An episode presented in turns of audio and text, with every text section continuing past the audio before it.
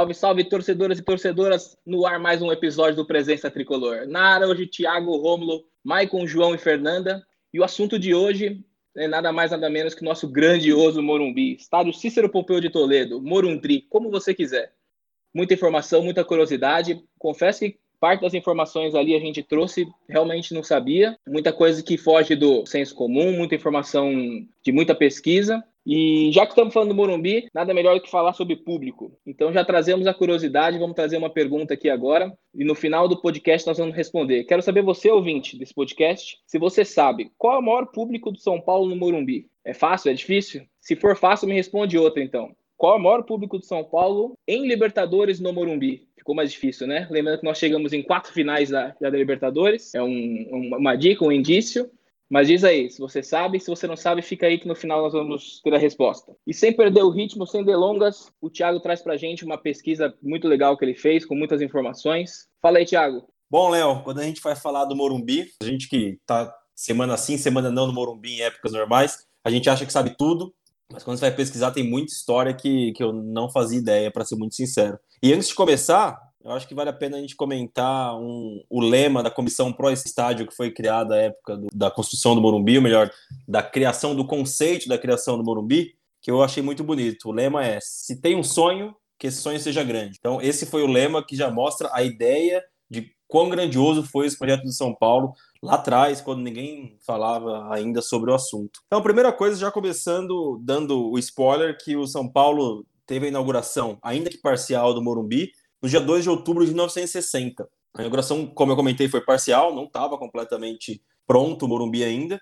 e o jogo foi um jogo festivo com o Sport de Lisboa como convidado. Antes de tudo, São Paulo, acho que isso a maioria dos São Paulinos já sabe, o São Paulo era dono do Canindé, fica ali na Marginal Tietê, que hoje é da Portuguesa. O Canindé, na época, não satisfazia mais os desejos do São Paulo, da diretoria do São Paulo. Ela não suportava um grande empreendimento, grandes, grandes reformas. Por isso, o São Paulo começou a procurar lugares para poder ter um estádio à altura do, dos seus anseios.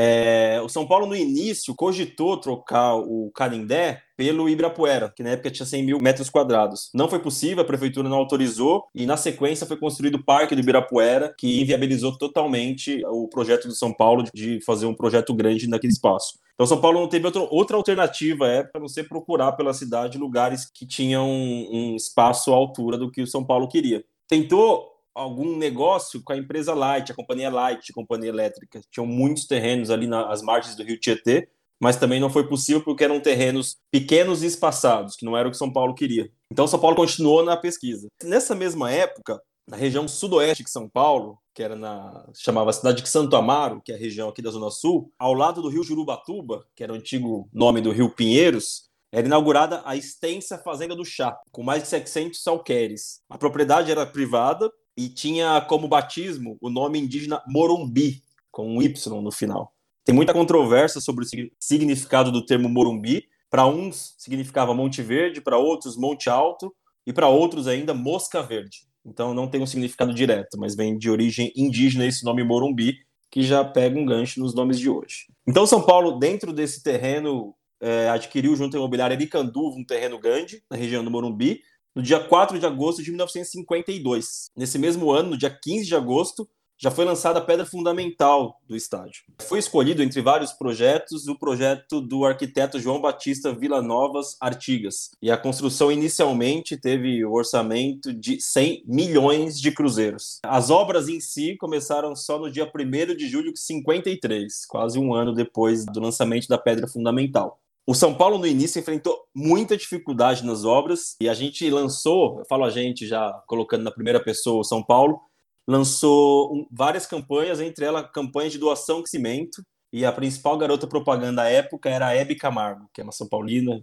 que morreu, mas era ilustre, uma São Paulina né? ilustre, exatamente.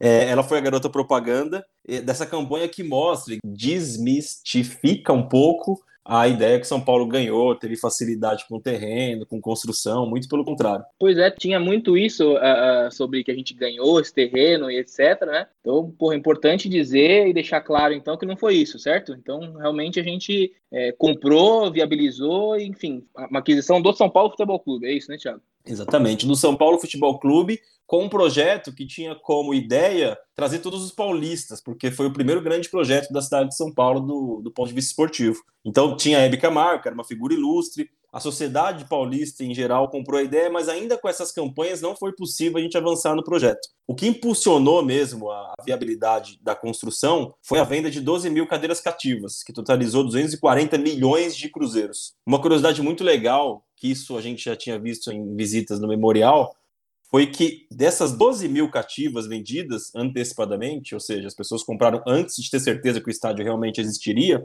8 mil dessas 12 mil foram vendidas pessoalmente pelo Poi, que é o nosso jogador, um grande goleiro que a gente teve. Goleiro e treinador, né? Grande treinador. Exatamente. O que é mostra desde essa época, anos 50, anos 60, como os jogadores do São Paulo sempre costumaram vestir a camisa do clube. O cara pessoalmente vendeu 8 mil das 12 mil cativas que a gente tem, teve vendida à época. No dia 24 de janeiro, o Conselho Deliberativo batizou oficialmente o Morumbi Estádio Cícero Pompeu de Toledo. Foi uma homenagem ao idealizador desse projeto tão grandioso. No dia seguinte, aniversário do clube, 25 de janeiro, celebrou-se a festa do Jequitibá. Na cerimônia foi plantada uma planta em terra provinda dos municípios do representando assim a união do povo paulista pelo estádio. Então volta no que eu comentava que a sociedade paulista, em geral, abraçou muito o projeto no começo. No dia 25 de agosto, sete meses depois, o São Paulo inaugurou o gramado do Morumbi, com um churrasco oferecidos à imprensa. Nessa estreia surgiram as primeiras traves redondas do Brasil. Então, o primeiro estádio com traves redondas do Brasil também foi o Morumbi. Foi nessa época que o Tricolor adquiriu o primeiro trator particular para tratamento da grama. Na verdade, não adquiriu, trocou por um jogador um trator. Nessa época também, entre 56 e 57, tinha muito evento que chamava a atenção do público do Morumbi, dos quais vale destacar o treinamento do time profissional. Era um evento que a sociedade parava para assistir. E nessa época, com os eventos, ficou batizado informalmente como estádio do Morumbi. E a explicação é simples. O Morumbi, como bairro que a gente conhece hoje, a época era uma grande fazenda, como eu comentei antes. Então as pessoas tinham que se deslocar para chegar no Morumbi. ninguém morava no Morumbi. Então ficou conhecido como o estádio do Morumbi, tão longe que ele era e tão deserto que ele era. Quando se falava do terreno antes, o termo mais conhecido é que até hoje é um usado pejorativamente, principalmente pelo André Sanches, chamava-se do Jardim Leonor, o que não seria nenhum problema, é o nome de um bairro próximo, mas o, estádio do Morumbi nunca teve situado no Jardim Leonor. A barreira do Morumbi, ela sempre teve nas divisas do bairro do Morumbi. Então, pelas demarcações que a gente tem, nunca teve situado no Jardim Leonor, o que também desmente uma outra falácia aí que tentam colocar pejorativamente, no meu entendimento, nem faz sentido, mesmo que fosse Jardim Leonor, não teria problema nenhum. Né? Importante é claro, e, e eu vi inclusive que parte da, da facilidade da venda junto à Aricanduva foi justamente porque trazendo São Paulo e a base do São Paulo impulsionaria o bairro que até então não era nem um pouco desenvolvido, como você disse, né? Exatamente, era um grande nada quando o São Paulo construiu o Morumbi, o estádio do Morumbi. Enfim, é, entre as, a, esse período todo e a construção final, em 58 a gente começou com um longo período de fila, porque a diretoria teve que optar entre comprar tijolo e cimento para terminar o estádio ou é, reforçar o time profissional. E hoje, tantos anos depois, a gente vê o quão importante foi essa decisão. A gente conseguiu construir o Morumbi, finalizar a obra no 20 de dezembro de 1969. E aí sim a gente teve uma nova inauguração também contra o time de Portugal, que foi o Porto. Nessa época o estádio tinha capacidade para 149.400 pessoas. Então esse é um pouco do panorama inicial do, da história do Morumbi, Léo muito interessante. É uma informação interessante também que eu estava vendo é que o arquiteto que projetou o Morumbi, João Batista Villanova, é o mesmo que desenhou a, a, o prédio da Faculdade de Arquitetura e Urbanismo da USP e é quem literalmente começou o estilo chamado Escola Paulista, né? Ele fez o Parque Exatamente. Então nós começamos grandiosos já. O Morumbi, essa obra que até hoje é uma referência, um, enfim, é um marco, nós vamos falar mais um pouquinho para frente sobre isso ela já começou para ser do tamanho que ela realmente é, já começou para ser grande, né? A história já, já, já pintou dessa forma. Né? Exatamente. E a curiosidade é que esse arquiteto ele tinha como estilo uma construção mais rústica, porque a manutenção disso, isso atraiu muito a diretoria para ele ser o vencedor desse projeto, porque a manutenção desse estilo de arquitetura é muito barata.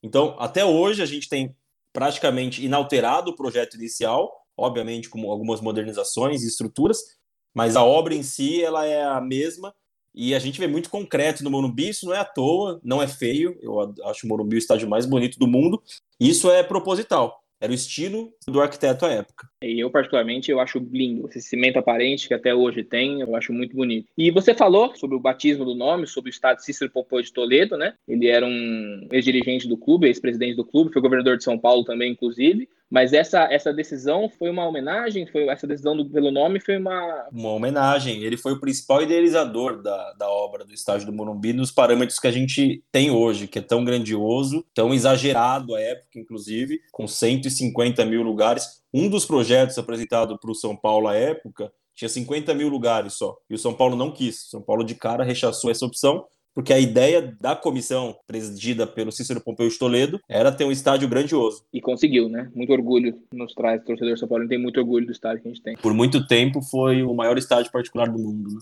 E uma curiosidade é que essa pedra que o Thiago citou, ela está até hoje, para quem tiver oportunidade de fazer o tour, ela está no Morumbi muito legal. Vale a visita, conhecer a história, ver de, de, perto a pedra fundamental do estádio é uma experiência que realmente vale recomendar. Bem lembrado, Marco. Uma recomendação que vale a pena.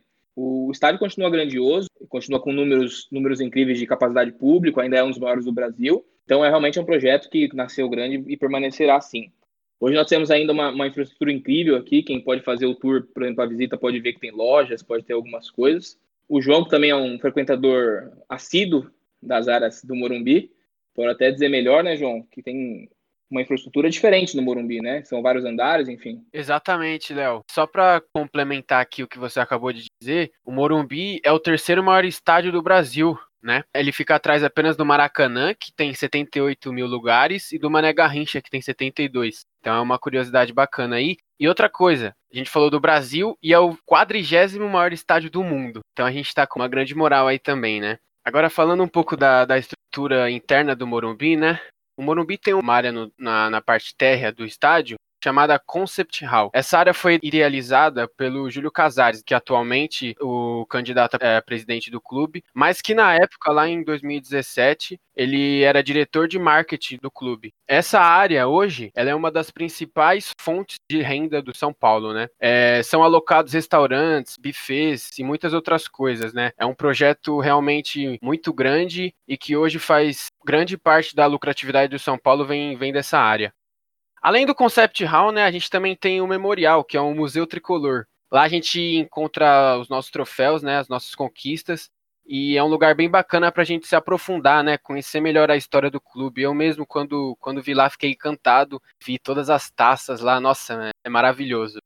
E além disso, a gente também tem a Passaporte FC, né, que é a agência de turismo oficial de São Paulo. É, é através dela que a gente pode conhecer melhor o Morumbi lá dentro, fazer o tour, conhecer o gramado, o museu, entre várias outras coisas. Essa visita vale a pena, mais uma vez, quem não fez o tour, é um, é um negócio realmente que arrepia. E uma história engraçada, uma das vezes que eu fui, foi algumas vezes, fui eu e o Michael, né? Michael vai lembrar dessa história. E aí você vai numa fila, tal, vai com, com o pessoal, uma galera, e aí tem um guia que ele vai te explicando, realmente, realmente legal. E aí na sala de troféu, obviamente, é um dos locais mais disputados para tirar foto. Então tem lá o troféu do Mundial, tem o troféu da Libertadores, tem essa estátua do Leônidas que é realmente inesquecível.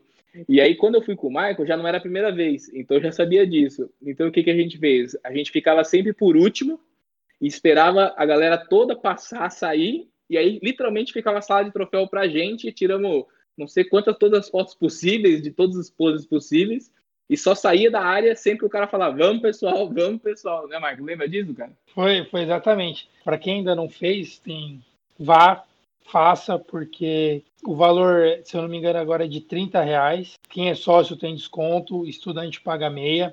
E assim, cara, uma, uma das partes mais marcantes para mim, que infelizmente acredito que não tenha mais, né, é a parte do túnel programado.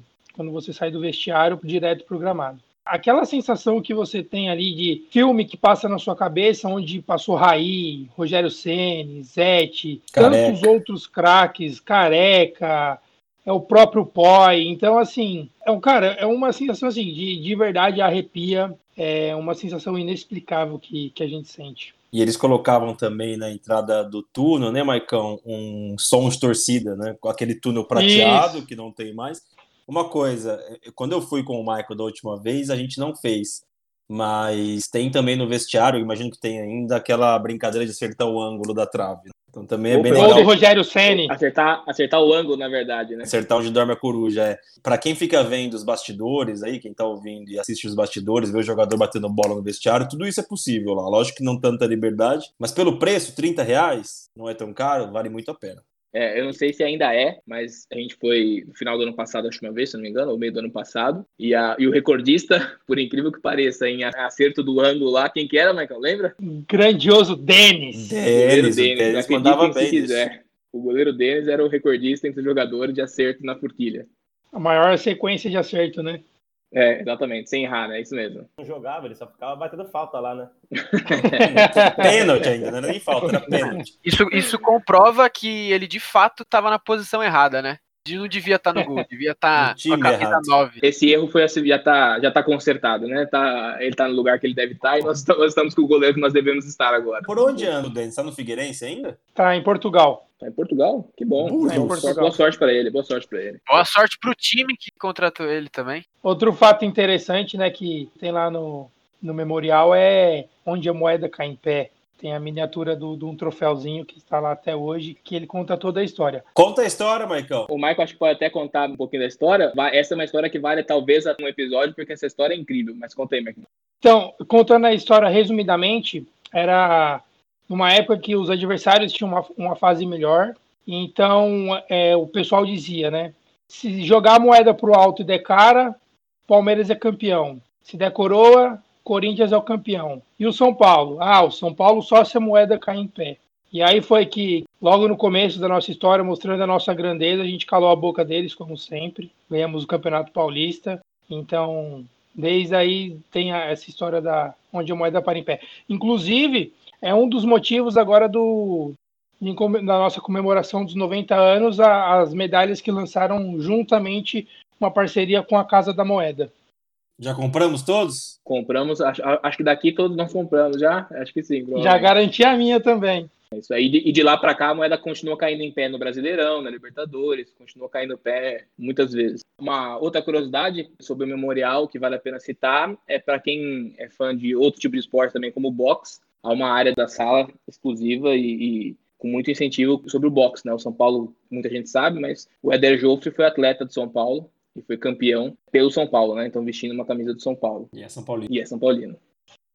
Mas ainda falando sobre a infraestrutura do Morumbi, ah, o Thiago estava comentando então que houve, inclusive uma inauguração parcial, né? Nem tudo estava pronto na primeira inauguração, né? E parece que houve uma segunda inauguração, uma, uma, uma expansão das arquibancadas, é isso, né, Romulo? Isso mesmo, Léo. É, em 1970 teve uma a reinauguração do Morumbi, porque antes a gente não tinha os setores separados com arquibancada, numerada e geral. Era uma coisa só. Era tudo a geral, como a gente chama hoje. E aí, em 1970, teve essa reestruturação do, do estádio. Não foi 100%, mas foi feito gradativamente. Então, foi, foram criados os gomos de arquibancada, os gomos da numerada e os gomos da, da geral, que foram mantidos. Isso se estendeu por alguns anos, tá? Antes de 1999, você podia circular entre todos os anéis do, do Morumbi. Então, era muito engraçado, até uma história que eu estava conversando com meu pai. Eles entravam com a torcida, eles ficavam, a parte da diretoria, a parte do departamento de bandeiras que a gente zoa, é, as bandeiras entravam, eles iam para o outro lado. Hoje, onde, por exemplo, hoje é a amarela, eles iam até o outro lado para ver se estava tudo certo, para poder depois voltar para ver como é que estava a festa e tudo mais na arquibancada. E em 1999 foi instalada a divisória dos setores, né? E aí ficou conhecido como amarela, laranja, a vermelha e azul. A amarela e a, e a laranja são as, as extremidades, e a azul e a vermelha são as, as áreas de centro. A mesma inauguração em 99 foi quando foi feita a inauguração dos refletores, que depois foram trocados agora em 2019, se não estou enganado, pelos refletores em LED, que era para justamente atender a Copa América. E além disso, antes a gente tinha aquela, aquela divisão de cores, né? Que era laranja, vermelha, azul, amarela, e hoje pintaram tudo de vermelho. Particularmente eu não gosto, porque antes dava uma cara de Morumbi e você falava, ah, tô indo no setor vermelho hoje, vou no azul, vou na laranja. Mas é, pintaram as cores né, do, do, estádio e também, até aproveitando, antes é, não tinha as, as, as, cadeiras que a gente tem hoje, né, os bancos. Era tudo de concreto, uma parte, e outra parte que era geral no passado era banco de madeira mesmo. Era um bancão comprido assim, cada um sentava onde. Igual Pacaembu, né?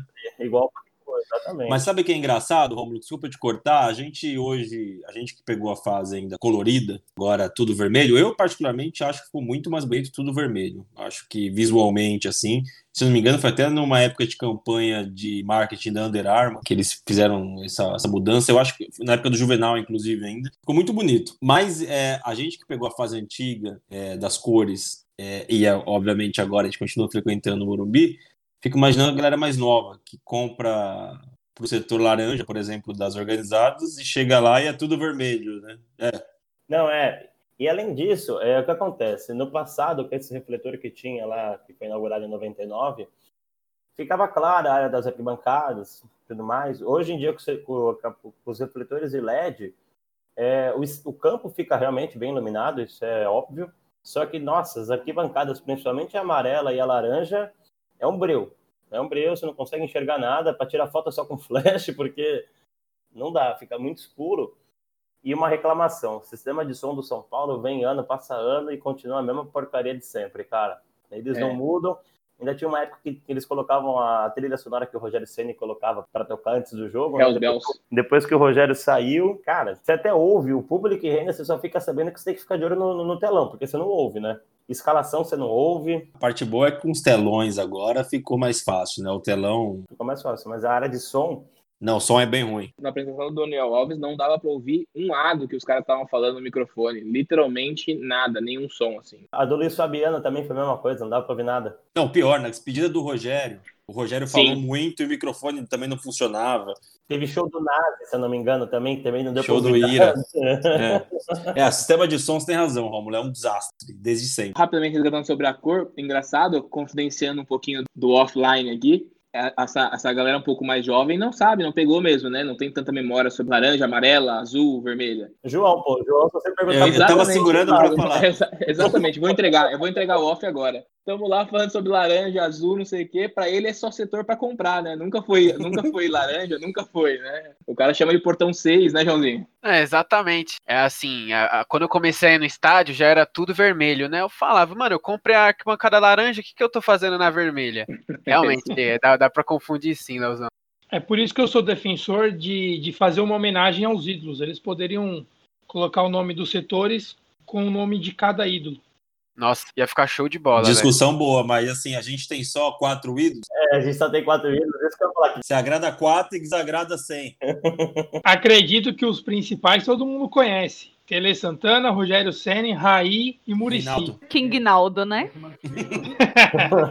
ah, mas, é, mas esses, esses são os atuais também, né? Tem aí é uma discussão longa também, porque a gente não pode negar a história. Frederich, o Leônidas, enfim, Forlan. tem Forlan, tem muita Forlan, gente Pedro mais Rocha, passada aí. Dario Pereira. É, Pedro Rocha, é verdade. É difícil. É por isso que eu falo. Eu acho que teve, teve essa discussão lá, mas eu acho que seria injusto. Eu acho que deixa as cores, mesmo que tá bom. Eu acho que com o tempo, infelizmente, a gente vai falar até mais para frente sobre a diferenciação do nosso estádio em relação às arenas, mas um dos pontos que as arenas trouxeram foi o nome de ser setor norte, setor sul. Eu acho que isso no Morumbi logo, logo, infelizmente, vai pegar também. É, eles já estão forçando, mas pelo amor de Deus, não pode ter, não quero vínculo nenhum à arena. Uma dica para o marketing seria jogar essa bomba para a torcida. Vocês escolhem o nome do, de cada setor. É verdade. É um perigo, mas é verdade. Porque... Tá bom, tem outras coisas para priorizar. Acho que isso é um luxo. Concordo, café. É, mas eu fiquei curioso, vocês gostam mais do vermelho ou vocês gostam mais do laranja, azul, amarelo e, e, e vermelho? Cara, eu acho que eu acho que com vermelho, se tratando de estética, fica bem mais bonito, né? Do que várias cores misturadas. Mas é, é que o, é o que o Rômulo falou, né? É, é, para diferenciar, assim, para ter uma noção melhor, acho que colorido melhor. Inclusive, agora está tendo uma discussão é, interessante por conta da presidência. É, alguns torcedores fizeram um abaixo-assinado e entregaram para o Júlio Casares pedindo para que fosse alteradas as arquibancadas atrás do, do gol, na arquibancada laranja, é, pedindo para tirar as cadeiras de lá, porque eles falam que é uma forma ruim de torcer, que o pessoal fica caindo, quebra canela e tudo mais. É interessante no sentido de torcer melhor, mas ao mesmo tempo é preocupante, porque teria que tirar todas as cadeiras, é um custo que gera, né? Vende a cadeira, se eu te garanto que se vender a cadeira eu compro. É, poderiam fazer uma venda de cadeira, seria interessante.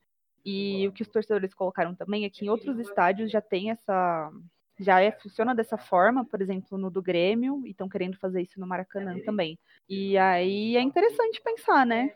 A gente que vai muito na arquibancada laranja pode falar um pouco, né?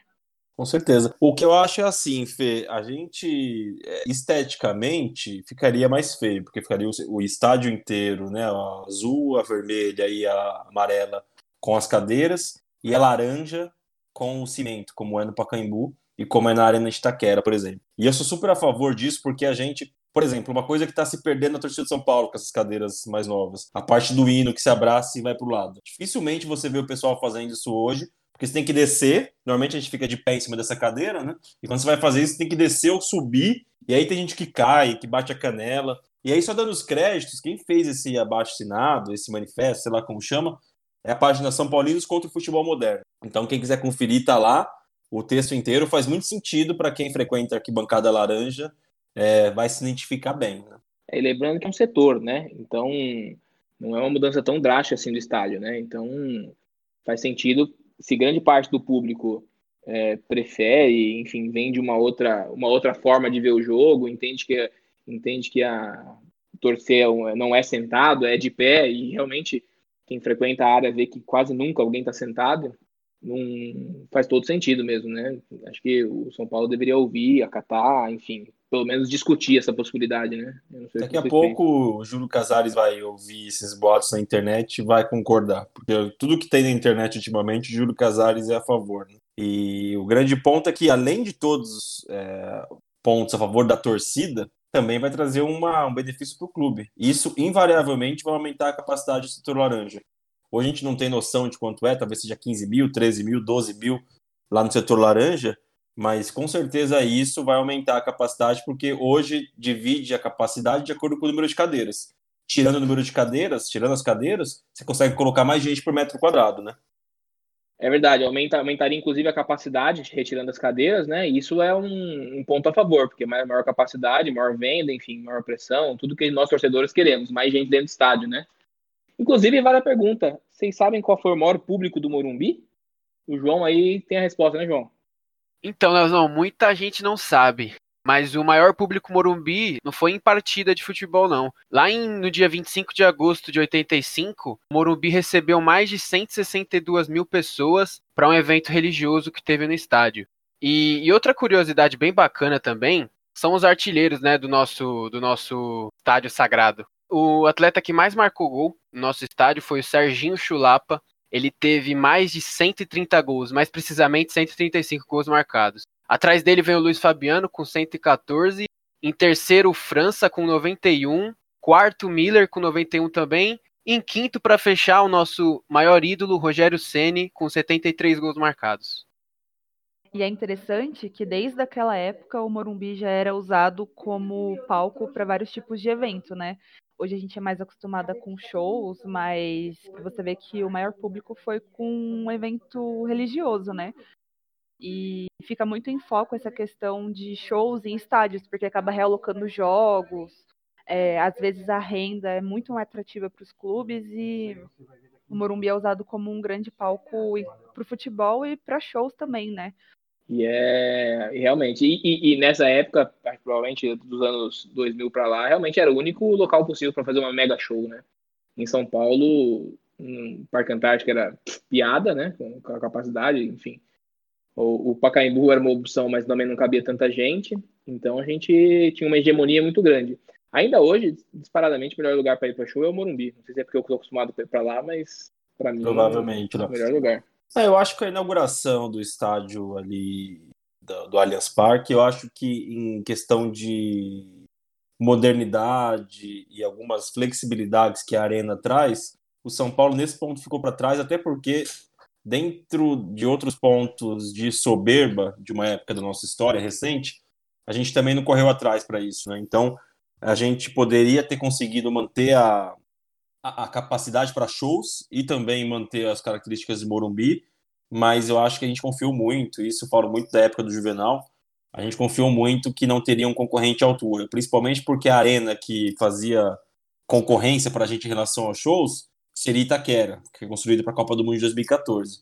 E como se comprovou, Itaquera não, não vingou para show, é muito longe, é numa região que o pessoal principalmente classe média não costuma frequentar. Mas aí surgiu essa aliança entre o Palmeiras e o Allianz, que fundou o Allianz Parque tirou muito show, né? O próprio show do Roger Waters, Dave Gilmour e outros shows que sempre foram no Morumbi passaram para o Parque Antártica, lá para o Allianz Parque, né? Isso, e até falando uma coisa que pode ter beneficiado São Paulo, em 2018 foi inaugurada a estação São Paulo Morumbi. E uma das coisas que afastavam as pessoas de visitar o estádio era justamente a forma como chegar, né? É, não tem muitos ônibus ali para você chegar no metrô. Só se descesse lá na estação Morumbi pegasse outro. Assim, a infraestrutura do Morumbi é bem ruim mesmo para chegar. Com a estação, mais ou menos uns 10, 15 minutos de caminhada, você já chega no estádio, né? Então, isso viabiliza mais para as pessoas visitarem o Morumbi. Não só a parte de metrô, até quem vai de carro. É horrível você chegar no Morumbi, é horrível você estacionar carro no Morumbi. O estacionamento que tem é tudo local que, que, os caras arrombam lá no lado, é uma casa vazia, alguma coisa assim. Tem um ou outro realmente que aí você vê que é estacionamento durante a semana, mas de resto, cara, você para o carro na rua e dá o dinheiro que os caras, os guardadores de carro estão pedindo lá, porque senão não tem jeito. Ou você para no estacionamento, só que o estacionamento também é aquela furada. Já aconteceu comigo, época que a gente não conhecia muito de ir pro estádio, né? Puta, paramos no lugar lá que na hora que eu fui pegar o carro, cadê o cara que tava guardando o carro? Tinha ninguém, tinha ninguém. Hoje em dia tem um lugar certo para parar, que é o nosso amigo Marcelão. O cara deixa, até deixa a chave do carro com ele. Eu recomendo para quem estiver ouvindo. Depois tem que passar o endereço. É, o Marcelão não tem erro, ele guarda até a churrasqueira pra gente lá na rua. Ajuda na briga. Com os vizinhos, né? Sim. o principal ponto disso é porque acho que quando veio o assunto da época da Copa, da Copa América, da Copa do Mundo, eles não avaliaram a ideia de você conseguir parar o carro. Tudo bem, o Allianz Parque ali, você tem ruas próximas que você consegue estacionar, você tem estacionamento. Lá o Arena Lulão, lá também você tem um estacionamento amplo lá na frente, que você consegue parar o carro, bem que estádio é no meio do nada, né? Mas você consegue estacionar o carro. Agora, onde é o Morumbi, porra, você tem que parar na rua, ainda como é perto do Albert Einstein. De vez em quando, o que acontece? O pessoal, os médicos de lá, enfermeiros, sei lá, para o carro na rua. E aí você pensa, hoje em dia já não tem mais ambulante, não tem nada lá na rua. E na época que tinha ambulante, tinha um monte de gente. Cara, você não, você não tinha lugar para parar o carro. Na entrada do portão 6 ali, que é onde a gente vai, lotado, lotado, lotado de ambulantes, não tinha para onde ir. Todas as mediações ali, a subida da Júlio Rimet também, cara, tudo cheio de ambulante. Ainda tem um pouco, mas é como a prefeitura é, restringiu isso, é uma pena, porque, cara, não tem como você ir pro estádio não comer um lanche de pernil depois do jogo. Faz parte do passeio. Ou a pizza de 10 conto, né? É a melhor que tem no estádio. Cara, estrutura ali em volta do Morumbi, a estação deu uma melhorada, mas é muito ruim. É muito ruim. E desde que eu me entendo como São Paulina, tem um projeto para fazer um estacionamento ali do lado do Morumbi, onde tem um terreno que é meio íngreme, assim, onde o pessoal faz uma feirinha às vezes durante a semana. Sempre teve esse projeto de fazer um estacionamento, mas a, a diretoria nunca priorizou isso, né? Essa parte. Inclusive, é um ponto legal para discutir com os próximos candidatos à presidência. É, eu acho que a sensibilidade do Morumbi com o metrô melhorou muito. Foi uma briga eterna aí, desde quando a gente começou a frequentar o Morumbi, imagino que outras gerações também também. A gente não tinha transporte público à altura, porque os ônibus não dão conta ali da marginal para o Morumbi, mas ainda assim a gente sente muita desigualdade em relação ao tratamento. Por exemplo, quando tem jogo em Itaquera, o jogo de quarta-feira, as estações ficam abertas até uma da manhã, quando é jogo do Corinthians. E no Morumbi isso não acontece. Obviamente, a, justificativa da prefeitura e do governo é que uma é privada e a outra não é privada, não é concessão. Mas para a gente está na mesma, a gente vai pegar o metrô do mesmo jeito. Então é uma briga também que provavelmente o Júlio Casares, se ele ganhar, ele tem que levar para as autoridades, porque não faz sentido. O jogo acaba 15 para meia-noite e a gente não consegue chegar no metrô até meia-noite. Então, se tem em Itaquera essa abertura e também na Barra Funda, tem que ter para o Morumbi. É, inclusive, a falta de estacionamento, a falta de transporte público, grande parte de nós aqui já vivemos isso, porque pelo menos antes dos 18 anos, eu ia de, de transporte público para Morumbi, e eu moro no ABC e precisava de três conduções. Então era, é, é muito sofrido, né? A, a Copa do Mundo era um dos impulsionadores para ter esse metrô, enfim. Acho que, inclusive, apesar da gente não ter sediado a Copa, grande parte das obras que estavam vinculadas a isso deveriam ter acontecido, como infraestrutura de estacionamento, etc. Né? O Michael tem detalhes aí do porquê que a gente não, não sediou, enfim, tem muita história sobre esse assunto, né, Michael? Sim, então, Léo, no dia 25 de maio de 2007, o então presidente Juvenal Juvencio, ele recebeu um grupo que estudava as opções de estádio da capital paulista, né? Esse grupo era formado pelo Claudio Santos Alves, que era o secretário estadual do Esporte e Turismo, Walter Feldman, secretário municipal do esporte, Bruno Caetano, subsecretário da Casa Civil, e o Caio Carvalho, presidente do turismo e coordenador do grupo. Ele que era o cabeça desse grupo, né? O São Paulo, junto com o arquiteto Rui Otaki, detalhou todo o estudo que fez sobre o projeto, enviou todos os documentos para o governador e para o prefeito José Serra e Kassab na época, e o clube defendia que não iria usar nenhuma verba do setor público. São Paulo tinha um esquema com outras quatro empresas para viabilizar o negócio sem a necessidade do dinheiro público. Talvez seja um dos motivos pela não construção do estádio, né? Seria tudo pelo setor privado. A, a Camargo Correia seria a coordenadora do projeto, junto ao BNDES. A Visa, que na época era uma das patrocinadoras do São Paulo, o estádio do Morumbi até para quem não, não é da época, tinha o setor Visa, onde quem tinha o um cartão recebia algumas vantagens, ficava ali no setor da arquibancada amarela. É, o banco rendimento seria o banco que iria receber esse valor do BNDES e repassar para o São Paulo. E tinha a Philips também como uma parceira que ela ia fazer toda a parte elétrica do estádio. A obra, no começo, estava orçada em 265 milhões de reais. É, essa obra inclui a construção de um prédio exatamente para estacionamento próximo ao estádio. Um dos critérios da FIFA para se enquadrar no padrão seria rebaixar um pouco o gramado para que não existisse o ponto cego. Um fato bacana também é que nessa época não existia camarotes no Morumbi. O camarote também foi uma das exigências da FIFA. Nessa época, o São Paulo construiu cerca de 42 camarotes para poder se enquadrar no padrão FIFA, né? Como eles diziam na época, como são essas arenas de hoje em dia. Então, assim, acredito eu que e vejo que algumas das obras tiveram continuidade, principalmente no Morumbi, como a, a colocar as cadeiras, né? Era também uma das exigências da FIFA, onde o São Paulo colocou as cadeiras em todas as arquibancadas. Foi aí que o cimento que a gente tanto, principalmente nós que somos ali da laranja, defende e que gosta, né?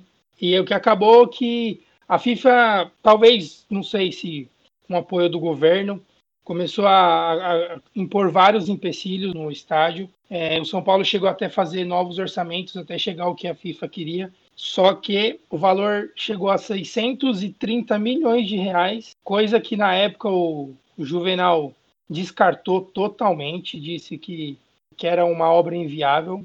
E é tanto que logo após o Itaquerão, ele foi um dos que disse que era uma obra impagável e os caras agora estão pagando para ver, né?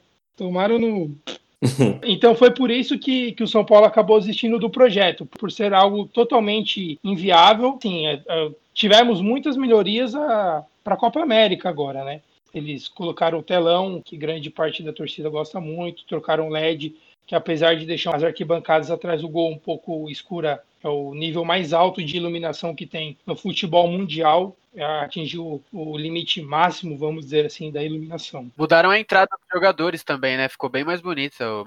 Isso, e, e, acabaram fazendo essa última reforma, que foi a, até a Ambev que, que arcou com a reforma dos vestiários e a entrada junta dos times. É interessante você trazer esses dados, Michael, porque isso foi em 2010, 2011, foi antecedendo a Copa do Mundo, né? Ti, isso tudo ocorreu em 2007. São Paulo apresentou um projeto dia 25 de maio em junho, já descartaram prontamente por conta da inviabilidade do, do custo. Sim, então, 13 anos atrás, a gente estava tendo essa discussão. Depois dos anos posteriores, foi a discussão sobre a construção da Arena de Itaquera. E hoje, 13 anos depois, de 2007, a gente vê o cenário completo. Ou seja, com o escândalo de corrupção envolvendo praticamente todas as construtoras que estavam envolvidas, e talvez tenha sido um dos motivos que elas não quiseram é, participar de um investimento que se comentou em 260 milhões, e sim construir um do zero que deu mais de um bilhão de reais. Até porque esse dinheiro seria privado, né? Nada do setor público. Então, Exatamente. teria uma auditoria muito pesada do São Paulo, né? É, e assim, não tem como você desviar dinheiro de iniciativa privada, é muito mais difícil, cada empresa tem os seus controles internos. Então isso fica muito explicado, assim, quase 15 anos depois dessa história,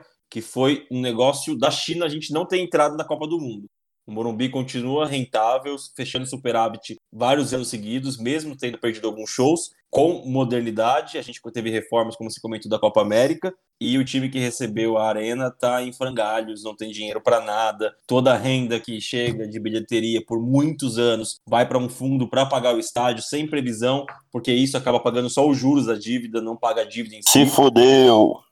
Exatamente resumindo, foi um, um, ato muito mais político do que mais de negócio, né? Enfim, é, que seja assim, não, não, não sediamos a estreia da Copa do Mundo, sediamos a estreia da Copa América, trouxemos grandes benefícios para nós nessa, nessa ocasião. Jogamos Praga, 7x1. Jogamos Praga, deu certo, exatamente. Apesar que isso foi em Belo Horizonte. Mas isso traz uma discussão, eu já ouvi muitas vezes, sobre o fato de que o estádio do Morumbi seria um estádio um pouco mais antigo, um estádio com menos conforto, um estádio um pouco menos tecnológico, digamos assim. Há uma falácia sobre a comparação que se faz entre o Morumbi tradicional e as novas arenas que surgiram grande parte delas por causa da Copa, né? Então, mesmo a do Porco lá, que não é por causa da Copa, veio, a do Corinthians por causa da Copa veio, enfim. É uma, é uma comparação que há e que realmente há pontos para lá e para cá. E aí eu acho que é uma discussão que vale a pena entender a opinião de vocês. Primeiro, o que vocês acham sobre isso, qual que é melhor, enfim.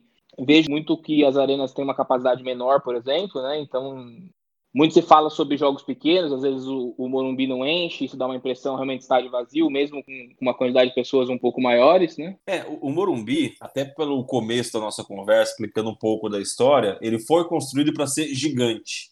Não foi construído para ser médio nem mediano. Então o Morumbi realmente é um estádio que, mesmo passando por todas as reformas e passando de 150 mil de capacidade para atualmente 66, ainda hoje é um, é um estádio em dimensões gigantescas. Isso tem a parte boa, então numa final de Libertadores, como foi em 2005, como tudo der certo vai ser logo logo, a gente consegue colocar quase 70 mil pessoas no estádio que nenhum outro estádio em São Paulo consegue. Mas, obviamente, quando a gente está falando que São Paulo e Ituano, primeira rodada de Campeonato Paulista, São Paulo e Água Santa, a gente realmente teria um problema, porque a gente não, não tem interesse, não tem é, chamariz para ter um jogo de mais de 10, 15 mil pessoas. E aí passa uma imagem que muitos rivais comentam, que o São Paulo tem estádio vazio o tempo todo.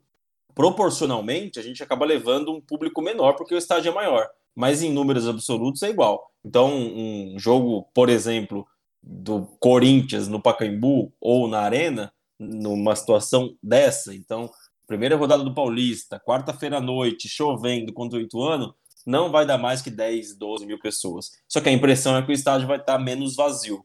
Então, esse é o único ponto, quando a gente compara um pouco as arenas com o, o nosso Morumbi, que a gente leva uma desvantagem. Para mim, inútil. É só ser um pouco inteligente, talvez, e fazer uma promoção nesse jogo, colocar o ingresso a dois, três, quatro reais. Ou, pior dos casos, levar para o Pacaembu, que é um estádio menor e tem um metrô mais perto. Então, é um problema que uma diretoria minimamente criativa consegue resolver rápido, na minha opinião. E outras, são várias variáveis que vão culminar para um jogo ser de sucesso ou não. Pode ser o dia que ele ocorra, o horário, pode ser o preço do ingresso. Quando a gente coloca estádios e arenas, é, com certeza o ingresso numa arena vai ser mais caro, porque, primeiro, que elas são mais recentes, né?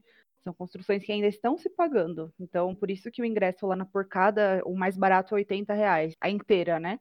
Isso afasta cada vez mais os torcedores e vai deixando o público mais elitizado.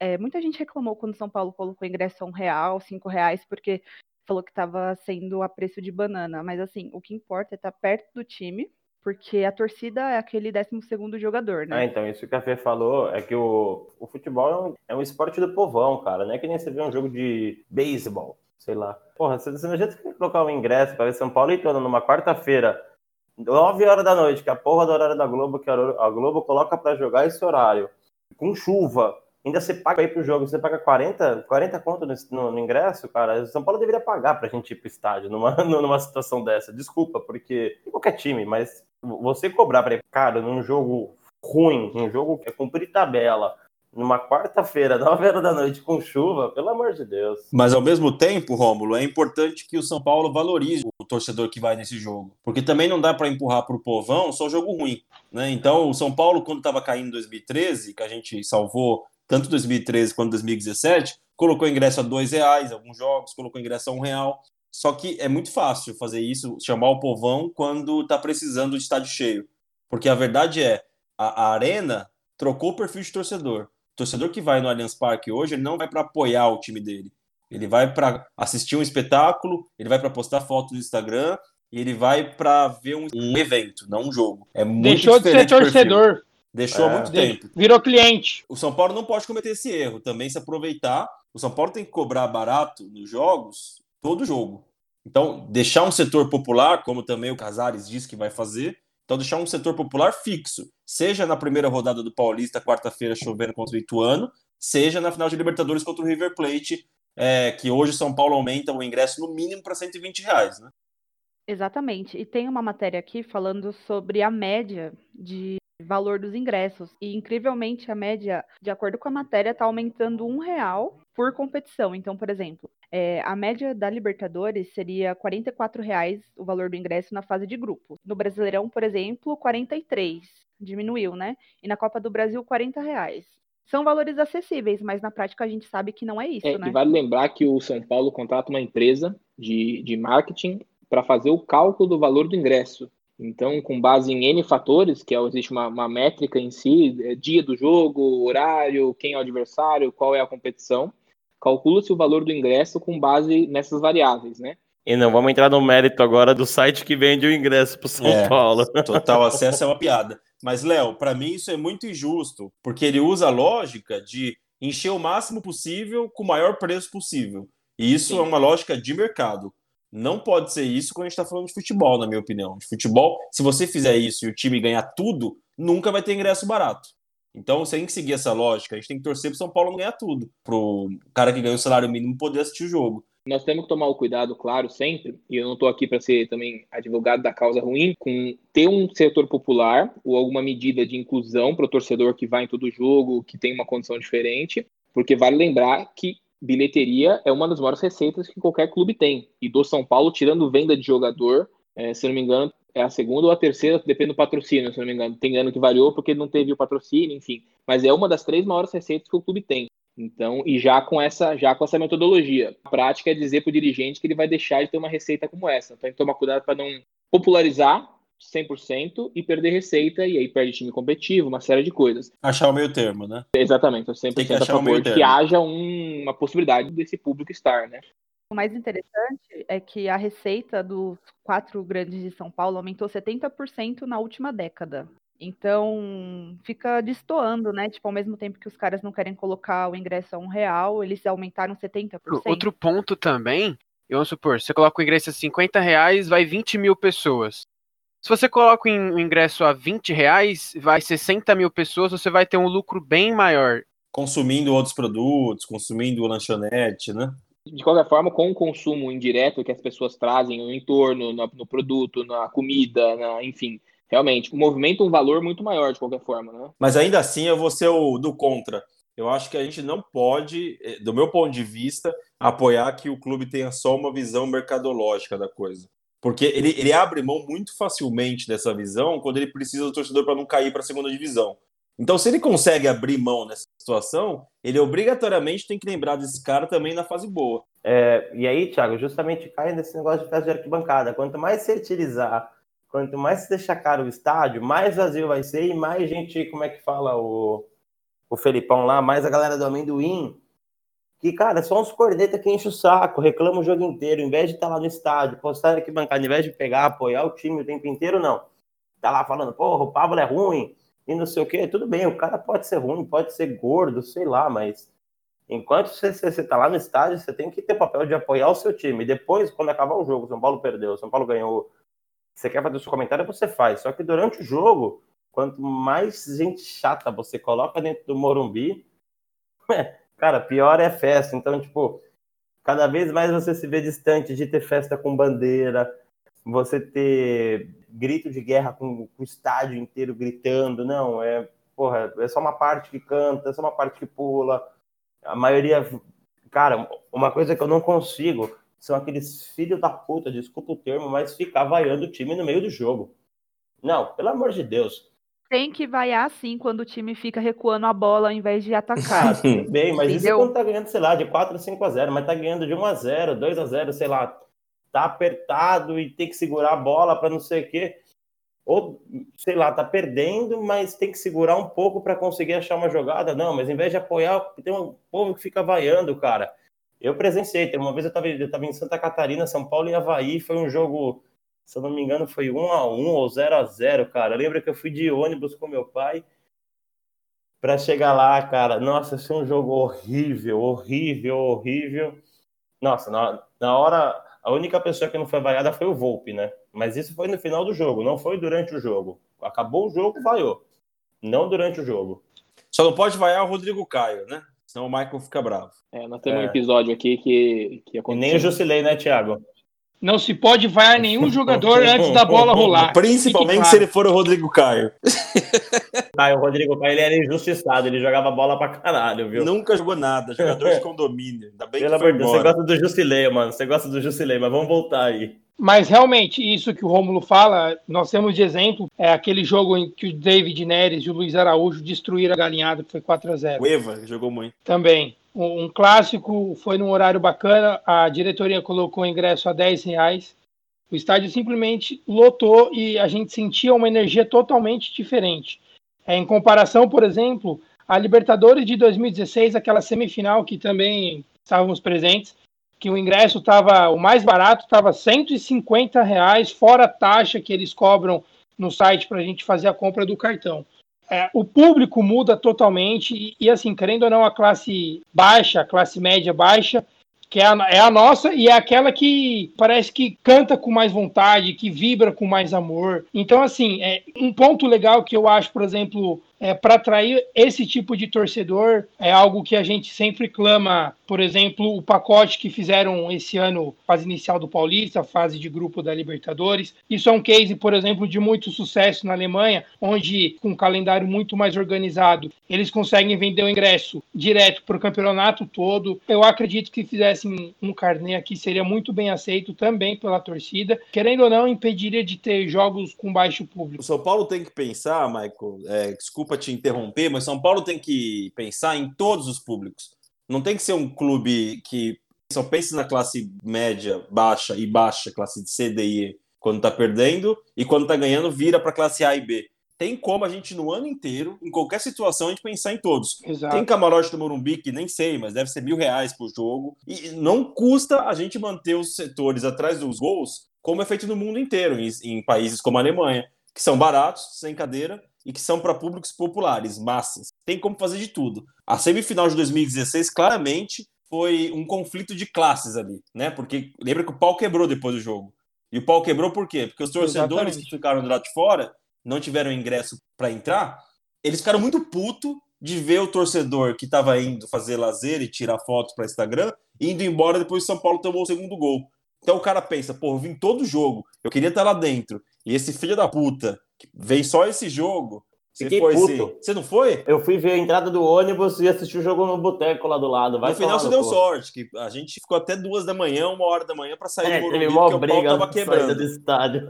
Esse jogo, a gente quem comentou, né, Michael? Eu lembro muito bem desse jogo, a gente comentou que o clima tava estranho. Tava estranho. Pessoas que a gente não costumava, não que a gente conhece todo mundo, mas assim, querendo você ver um ou outro, quando a gente vai com frequência, você acaba vendo os mesmos rostos muitas vezes, né? E era um jogo que a gente via pouca gente conhecida, tava um clima estranho, a torcida tava cantando meio estranho, então realmente era uma. Agora, eu não sei se isso realmente destoa pelo fato de ser. Eu não sei se isso realmente está associado ao fato de ser arena ou não ser arena. Eu acho que está associado talvez ao público no São Paulo naquele dia, enfim, eu não sei qual a real ligação. Tem a ver, Léo, porque a arena, obrigatoriamente, como a Fernanda comentou, ela vai ter um custo de ingresso mais alto. Isso é uma regra já colocada para quase todas as arenas. Com isso, você seleciona o público. No Morumbi, é muito claro o termômetro. Você aumenta o ingresso, no jogo de Libertadores principalmente, e você troca o público. Então vem o público de classe média alta, que vem só para tirar foto, que não sabe nem o hino do São Paulo. Isso que eu ia falar, torcedor do São Paulo é muito chato, cara. Principalmente os mais ricos. É, exatamente. A parte elitizada do São Paulo, pelo amor de Deus, a grande maioria é muito chata, cara.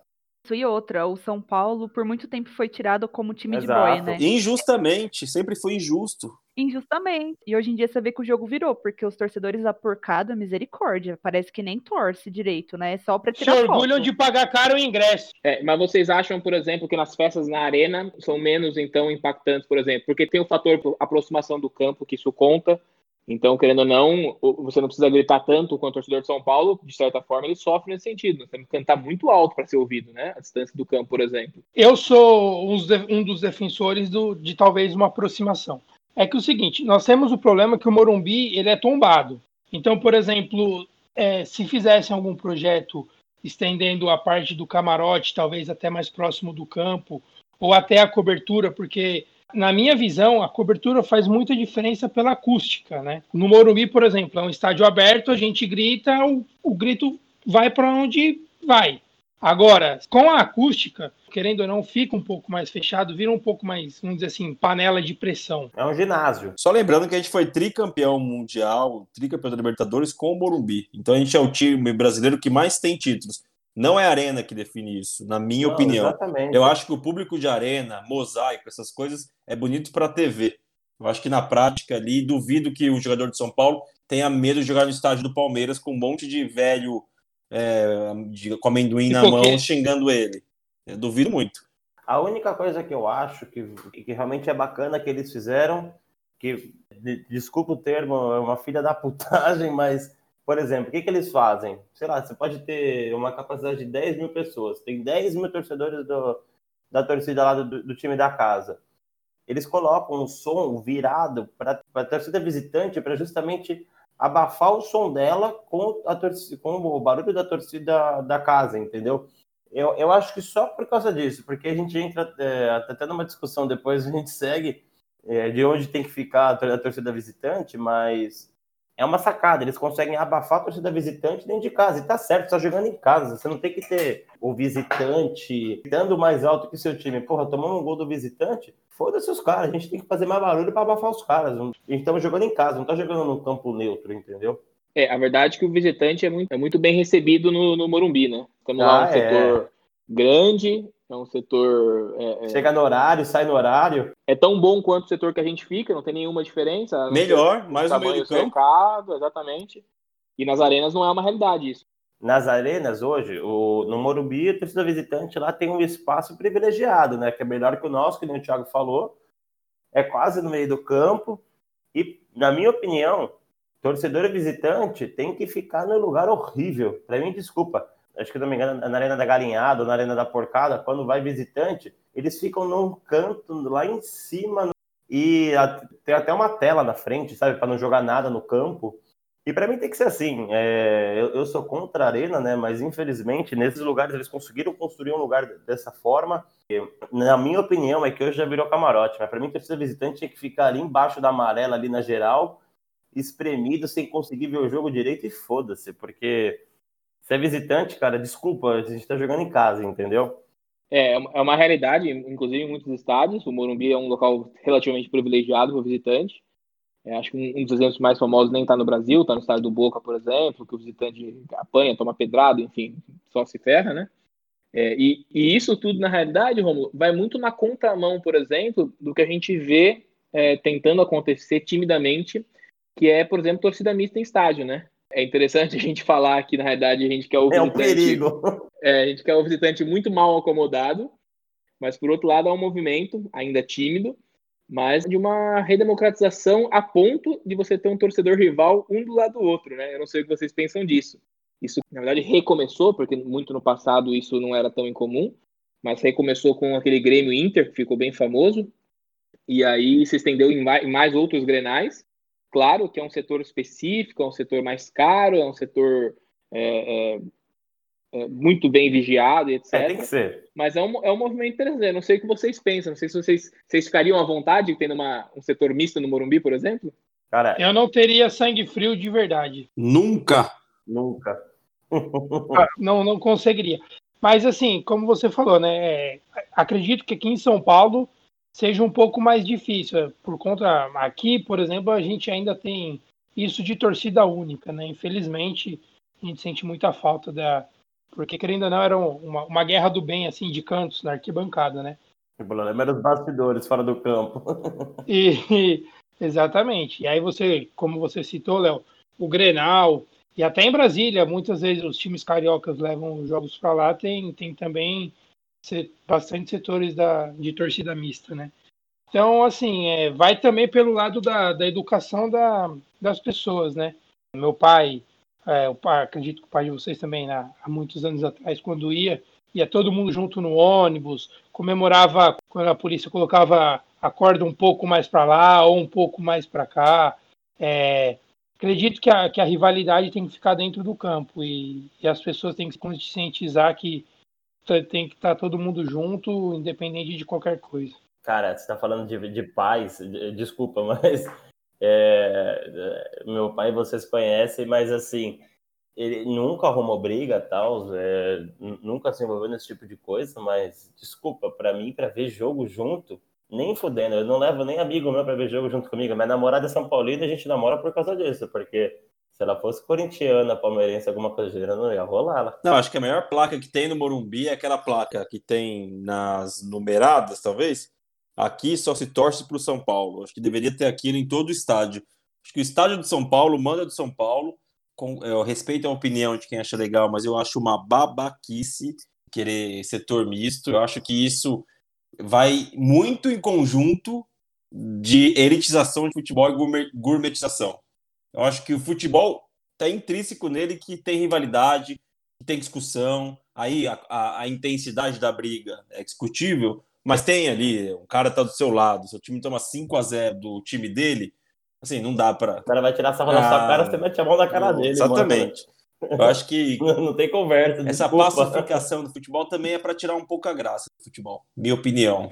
Exato contra o futebol moderno. Exatamente. A ironia é que essas propostas, inclusive chegou a ser proposta de lei, que foi recusada pelo Haddad na época. A grande pauta, na realidade, é justamente evitar briga. Então, na pauta estava entendido que uma vez em que você tem um setor com torcida mista, as pessoas, primeiro que elas se preocupam mais em não brigar, porque tem família, porque tem é, homem, mulher, criança, enfim. E um fenômeno, inclusive, que está defendido nessa pauta, é que quando você está é, tá num setor misto e começa uma briga, as próprias pessoas se separam, porque ali tem torcedores de vários times, né? Mais um time. Ou vira uma guerra, tem que fazer um experimento social. Cara, mas assim, até falando de arena, se um dia cogitaram voltar, por exemplo, o clássico com torcida visitante, então você tem essas, essas zonas de arena que você não tem proteção, tudo bem, você tem guarda, cara, mas sei lá, você tem 10 guardas.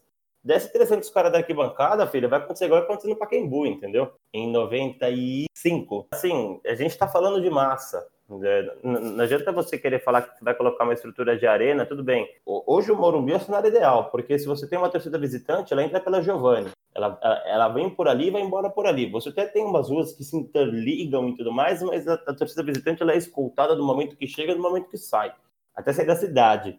Isso acontece muito no Rio de Janeiro. É... E o ponto que ocasionou isso, inclusive, foi a morte de um torcedor de 60 anos, é, que não estava no entorno do estádio, na realidade. Foi a 30 quilômetros do estádio. Exatamente. Agora me fala uma coisa. É, é, é, o que, que adianta você fazer uma torcida só se Exatamente. Eu acho que isso é a polícia militar, que cobra tão caro para fazer o trabalho dela, não conseguir fazer o trabalho dela e cortar o mal pela raiz ali. Eu acho que é muito mais fácil, então, falar ninguém sai de casa, senão você vai ser assaltado. Né? Eu acho que é muito. É, é, vão gourmetizando o futebol. Eu acho assim, óbvio que eu fico puto quando a gente tá no Morumbi, São Paulo e Corinthians, e os caras ganham. E a torcida deles comemora.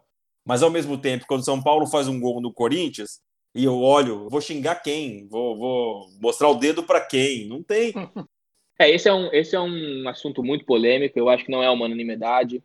É, talvez tenham pessoas que querem frequentar o estádio de outra forma.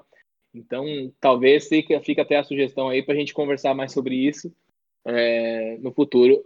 Porque uma hora dessa, eu acho que o ouvinte não para de se questionar qual é a resposta da nossa pergunta.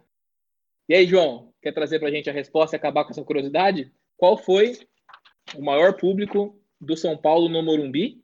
E qual foi o maior público de São Paulo no Morumbi em um jogo de Libertadores? Diz aí, João. É, então, o maior público do tricolor no Morumbi foi lá em 1980, numa vitória em cima do Santos por 1 a 0. Nesse jogo, o Morumbi tinha mais de 120 mil pessoas alocadas assistindo o jogo nesse dia.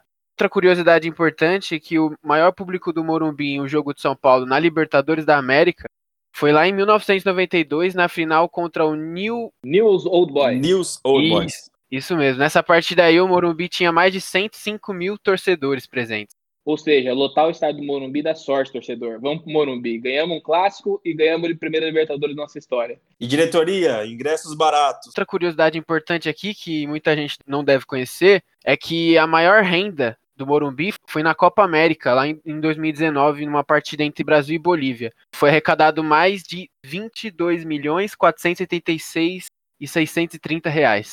Eu tava presente, foi, foi bem legal, velho, foi bem divertido. Uma pena só que esse dinheiro não foi pra gente, né? O Morumbi tinha sido é, alugado, então existe um valor prévio que seria repassado, então grande parte desse, ou maior parte desse dinheiro foi para a CBF. Uma sim, pena, sim. mas impressionante a marca, né? 22 milhões é muito dinheiro. É isso. Para quem ficou até aqui, matou a curiosidade sobre nossos maiores públicos, muita história sobre Morumbi, comparação sobre a Arena e o nosso grande estádio. Agradecemos. Não esqueça de nos seguir nas redes sociais. Nós estamos com Instagram, nós estamos com Twitter, estamos com Facebook. Tem muita interação por lá. Nos acompanhe nas plataformas de podcast. Vale um recado também para você ouvir, quem não ouviu ainda, o primeiro e segundo episódio com o André, com o Daniel Perrone. O terceiro, que foi uma discussão muito legal, muito bacana, que vale a pena dar uma conferida. Muito obrigado, pessoal, e até a próxima. Grande abraço.